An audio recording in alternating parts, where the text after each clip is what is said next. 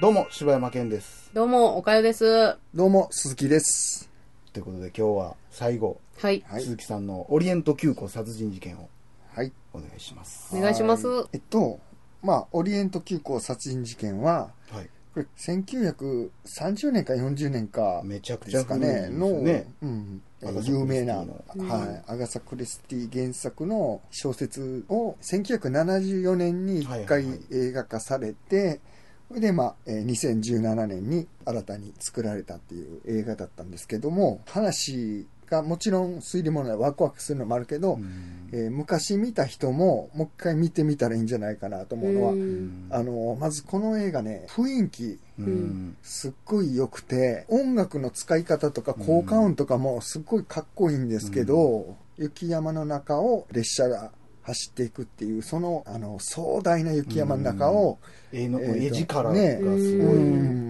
うんもう見てるだけで美しいしそしてその列車ですねの中はものすごい温かい雰囲気で、うん。洒落た装飾でレトロな感じでなんか柔らかい光でその中でえっと殺人事件が起こっていくっていうそれでえっとまあエルキュール・ポアロっていうこの世界一の探偵って言われてる人が、えー謎を解いていくわけなんですけども、まあ、この人のキャラも良くて、うん、立ってますね、うん。ほんまに。うん大天才なんですけども、まあ、天才がゆえ、ちょっと、えっ、と、変わったところもあって、うん。なんかちょっとネクタイの歪みとか、いはい。そういうのがすっごい気になったりとか、うん。映画冒頭の最初に出てくるシーンでも、そういうね、うんうん。特徴が現れてて、はい。それを見て大体ね、この人がどういう人かっていうの分かったりすると思うんですけども、とりあえず、すごいワクワクというか、ゾクゾクというか、するのが、あの、この雪深い山奥に、この季節にですよ、と十何人でしたっけ ?13 4人か。13 13人か。の乗客が乗り合わせてるっていう。ほいでまたね、肩書きとか職業とかがバラバラで、もう個性豊かで、あの、そこもなんかすごい気になりますし、ほいで、あとまた演じてるのが結構ね、名優揃いで、いや、ほんまにこれうん予告でも言ってますけど、うんまあ、すごいうん。キャスティングやと思いますね。それで、まあ、一人一人がね、またいい演技するんですよ。うん。その、なんていうかね、あの、ちょっと含みを持たせてるっていうか、その、表情一つにしろ、ちょっと目つきとかにしろ、あの、なんかちょっと意味があるんじゃないかっていうので、えっと、犯人が誰か全然わからないっていう、うん。うんそんなんでね、あのワクワクすると思うんですよ、これ絶対。ほいで、あのえっ、とね、あ、えー、ラスト。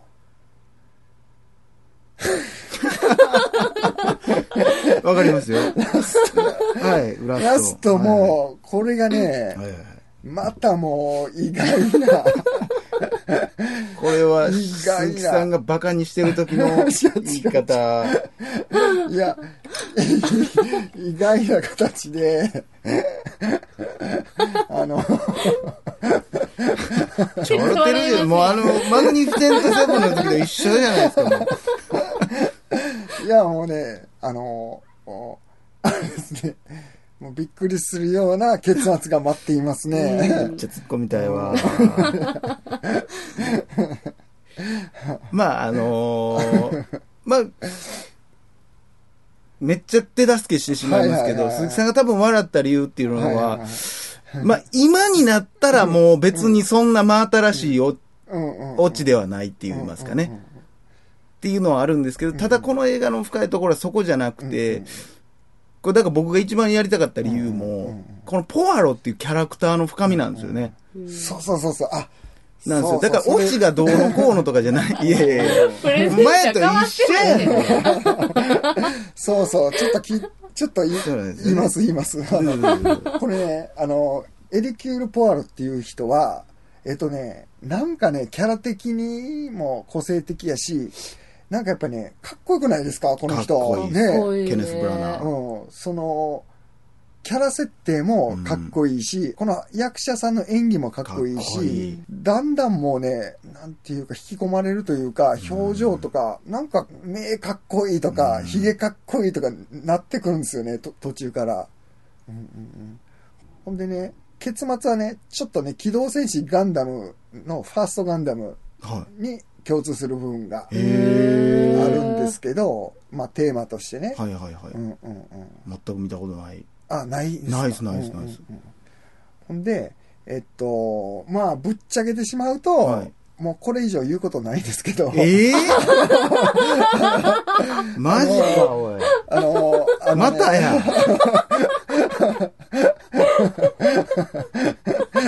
あのね、違うんすよ。いや、わかりますよ。あの、いや、違うんすよ。あの、今回ね、はいはいすごいねあの、急やったもんで、すごいスケジュール詰まってたんですよ、年始年末。はい。その隙を見てね、映画を見に行ってたんで、あの、あんま考える時間が。いや、えっ、と、というよりも、あの、冒頭とラスト以外ね、あの、寝てたんで、マジっすか？マジか？マジですか？ちょっときね、あの、ようかっこええとか言えましたね、いや、かっこええはかっこいいんですよ、ほんまに。いや、かっこいいけど、寝てたでしょ。ほんで、冒頭と最後ってもう、殺人事件の間知らないじゃないですか、じゃあ のね、でもね、冒頭と最後で結構話の重要な点は全部つかめたんですよ。まあ最初と最後ですからね大体最初でそのキャラ設定とか自己紹介みたいなのも、えっと、ちゃんと表現されてる映画なので、あ。そんなとこ褒められても多分 嬉しいないと思いますよ。ほんで、あのーだからね、えーっと、ほんで、この出てくる、ね、脇を固める人たちもどんな感じなのかっていうね、その雰囲気っていうかな、ぐっまあ、と伝わってきたんですよ。キャラクターはほんまに全員立ってますからね。ただ、何をしたんか何言ったんかが全く僕知らないんですよ。ほん殺されたとこも知らないんですか、じゃあ？えっとね、殺されたとこはね、途中何回か起きてるから、あーあの、殺されたとこぐまあらいはちょっと。結構序盤ですやんね。もう殺されたとこってね結構すぐ殺さ。れますからうんうんうね。んえっとね、えもう、ーもうネタバレみたいな。今10分ですけどね。まだでも、よう10分喋りましたね、確かに。いや、難しいところですね。ここでだから喋ってもうていいのか。うん、そうね。いや、まあでも、鈴木さんが寝てしまった映画っていうこうんうんうん。いや、とはだいぶやばいですよ、こあのれは。、ちょっと待って。あの、これ違うんですよ。寝てしまう映画じゃないんですよ、これは。ほんまはね。うん、面白いはずなんですよ。そうですねあの、音楽もええし、もう雰囲気もええし、んもうなんか、黙って、あの、見てても雰囲気楽しめる映画。ただ、もう寝てなかったんですよね。でもこれだから、その、カンフーヨガは眠くても、一応なんかファーっと見てたら内容入ってきますけど、まあオリエント急行うん。は内、容なんかないからね。ちゃんと、黙れ。黙って。はいオリエント急行は、だから、その、ちゃんとね、コンディション整えて、しっかり頭さえとかないと、ちょっと、あのえ、、寝たの？いや、寝てない。いや、寝てないよ。いや、えーっとさ、オリエント急行殺人事件って、そのさっきも言ってありましたけど、基本的に、もう、役者の一人一人の演技が面白すぎて、うん。で、映像の面白さ、さっき言った音の面白さで、基本的にストーリー全然展開してないのに、うん。見れてしまう映画やと思うんですよね。面白い。あ、そう、でも、この人が喋ってるところ。ろ見てるだけで、あこいつなんかあるんちゃうかっていう、うん。ほんまに推理小説を読んでるような体感ができる映画というか、そう。そう。絵的には何にもないんやけど絶対これなんかあるでって思わせる。うんうん。そしてそれすらもが伏線になるような話。まあ僕のプレゼンじゃない。僕のプレゼンじゃないですけど、僕でもね、やっぱね、このポアロっていうキャラクターがすごい好きで、その話をししてまいりますけど、ね、オープニングで、うん。この人が、うん。ちょっとミニミニ事件をすぐ解決うん。してっていう時に、ポアロさんすごいですねって言って、すごい頭脳をお持ちだみたいなこと言われたら、いや、頭脳じゃないんですよってって、みんなが気にならないことが気になるだけです。うんうん。だからこれ僕よう言いますけど、うん。お化けが見えるか見えないかだけの話であって、うんうんうんで、このポアロさんが言うのが、うん。見える人生っていうのはかなり生きづらいですけども、生きにくいっていう話をするんですけど、うんうんうん。だからそれが最後まで聞いてて、この事件をこの人は見えへんかったらよかったやろなっていうことがずーっとあったんやろなっていう。ずーっと見えへん方がよかった。もういろんな事件解決してきたけど、見えない方が幸せだろう知らない知らぬが仏じゃないけど、そういう苦悩と戦ってきた人が、あ下す一つの決断といいますか、そう。まさにそう。ないでしょ間の話しなかったらその深み絶対分からへんと思いますもん解きたくなくても解けてしまうっていうね。でもなんか私ね、この映画って、そういうその、ポアロさんのね、その、見え、みんな、みんなが見えへんところが見えてしまう。だから、名探偵として、まうん。あ、やってるっていうとこやけど、そのポアロさんが苦戦しはるやん。苦戦じゃないねんだから。解決したくないねん。あー、だって分かる最後に繋がるやん、ね。いっちゃん最初からヒント出してるやん。うん。こんな真冬に ってんねんっていうことが、もうヒントやんうん。分かってるそれぐらいもう絶対分かってんねんけど、うん。それだけは考えたくないっていうそういう、あの、悩みやったんやね。ってことだよね。そういうことでしょ、ねなんでこんな天才がこんなに、こんなにも矛盾がいっぱいあるのになんですぐ解決しへんかって言ったら、だってだからさっきも言ったけど話全然展開せえへんねん。こいつおかしいい。こいつおかしい、うんこいつおかしいこいつおかしいってやってるだけやから、そやな。だからこの映画はその殺人事件だからもう今時このオチっていうのはだからしょうもないわけよ今、うんうんうんうん。昔はそれでいけたかもしれんけど、うん。でもこの映画のテーマとしては描きたいのはその殺人事件のトリックでも何でもなくて、正しいとは何なのか、うんうんでこの人の苦悩っていうのは何なのかってこの人は天才なのか、人なのかっていうことやん、なんかさ、それってさ、これ、今回はさ、そういう風に描かれてるかもしれへんけどさ、元々の原作とか、その前の、ね、1974年の時は、どういう風に描かれてるかっていうのすごい気になるね。でも結構ね全ての推理小説の生みの親とか言われてるから多分トリックとして新しいっていう。ところやったんやと思うんやけどね。いや、トリック推しみたいなとこやったんかな、こうあその、わ当時は。かまあ、かなり古典の部類やんか、その推理のですねうん例えば、えーっと、日本で言ったら、古畑任三郎とか人気ありましたけど、やっぱり個性があって、やっぱり魅力があるうんっていうのがあるじゃないですか、そのう、んえーっとね、その主人公の、えーえー探偵とか、その解く人に、それで、やっぱりこの、やっぱりキャラが光るね、この、それしか言うてないですやん 知らないね。それ、それしか見てないんですから。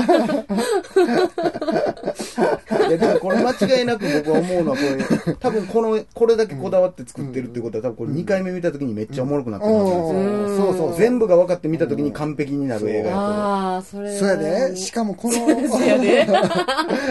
ちょっとこれでもこれ言っていいか分かんないですけどうんうん。2回目見た時に一番注目するのは多分さっき言った僕が言ったポアロの演技なんうです。ポアロがどの時点で気づいてるのかってう。んうんいううんうん。いや、それ言っていいでしょう。ほんで、何を自分の手柄のように いや、ほんでね、あの、ジョニー・デップとの、はいはいはい。あの、食事のシーそンことしか見かて、ないからね。そこしか見てない。だいぶ序盤のね。え、ケーキ食べるとこですか？もう、そうそうそう。いいんですよ。紳士。これね、もう、何回も見れる。そして、あの、あの、車窓からのこの雪山、そしてこの温かみのある車内。それも、それ一回聞きましたわ。国変でしょ、それ。いや、もう、まさかのかませの枠。いや、だから結構、だからこの僕ら二人はきついっすよ、これ。いや、でもこれね、あの、多分ね、皆さん2回は見たくなる作品です。あの、鈴木さんはもう2回見てください。ということで、えー今ので鈴木さんので、すべてのプレゼンは終わりまはい、した。そうですね。これ、あれですか？また、あの、ツイッターの。これそうですね。これが、じゃあもうこのアンケート、この、ポッドキャストが上がった時点で、はい。えーどうしようかな。柴山県アカウントにしましょうかね。もはいうはい公式ないんで。はい柴山県のアカウントでアンケート募集しはい。ますんで、はい。岡山のカンフーヨガなのか、はい。えー僕の勝手に震えてるなのか、はい。えー鈴木さんのオリエント急行殺人事件なのか、はい。どれが一番見たか、見たくなったかっていうのを投票していただいて。誰が1位になるのかと。はい。そうですね。でまあ、その結果が出てから、えー一応またネタバレ会といいますか、実はこうやったああやったっていう話をまた配信したいと思いますので、それをお楽しみにしてください、はい。ということで今年もよろしくお願いします。お願いします。柴山健でした。おかげでした。好きでした。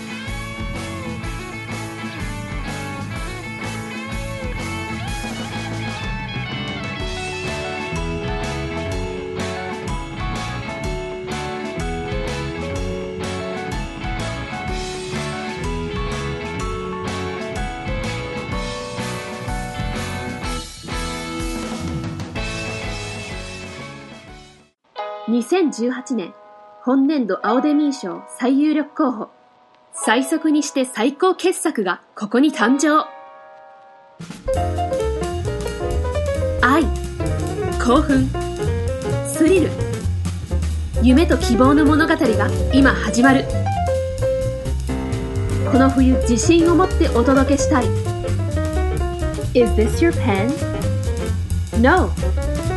It is Shiva Land.